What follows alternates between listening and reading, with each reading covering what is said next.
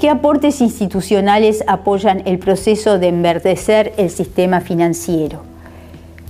En relación a los supervisores de los sistemas financieros, la Network of Central Bankers and Supervisors for Greening the Financial System es una red de 83 bancos centrales y supervisores financieros que tiene como objetivo acelerar la aplicación de las finanzas verdes y desarrollar recomendaciones para definir el papel de los bancos centrales en el cambio climático.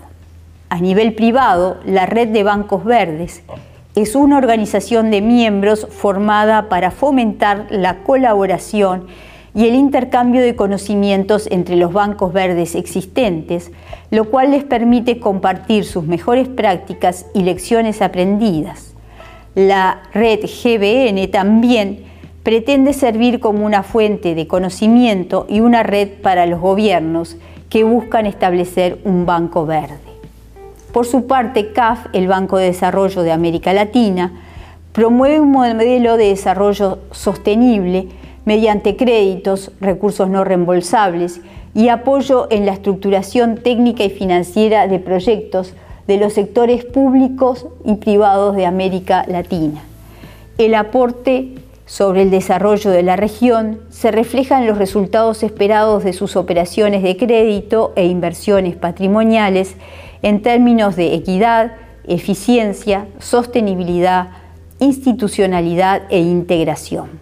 BidInvest entiende que los sistemas financieros de América Latina y el Caribe deben fortalecer su contribución al crecimiento económico sostenible los mercados de capitales son aún pequeños y poco desarrollados, lo que constituye una limitación al crecimiento.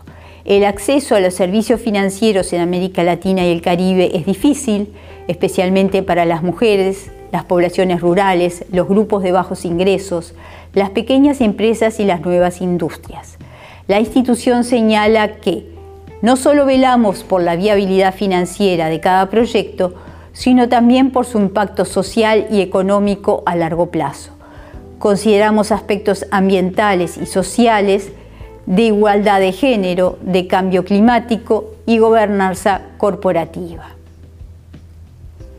EFC CBAIC también apoya a la banca de América Latina y el Caribe con servicios de asesoría, asesoría y formación a la medida para acelerar la transformación a una banca verde.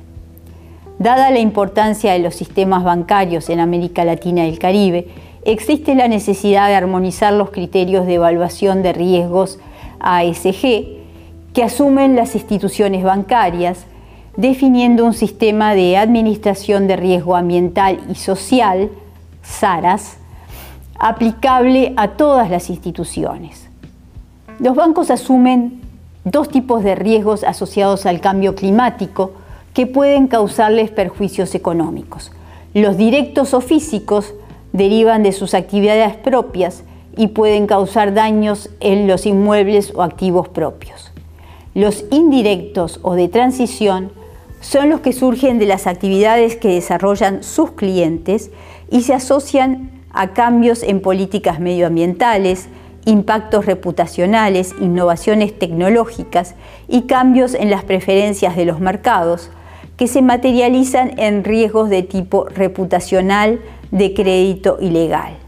Estos últimos, los riesgos de transición, son los de mayor significación en el caso de la actividad bancaria y los que deberían concentrar la mayor atención en su gestión. El desarrollo y adopción de políticas, prácticas, y principios ambientales y sociales de los sistemas financieros de América Latina y el Caribe debería ser una meta a la luz de los desarrollos mundiales. Los sistemas bancarios han iniciado con distinta intensidad y prioridad una transición hacia sistemas sostenibles que deberían consensuar y profundizar.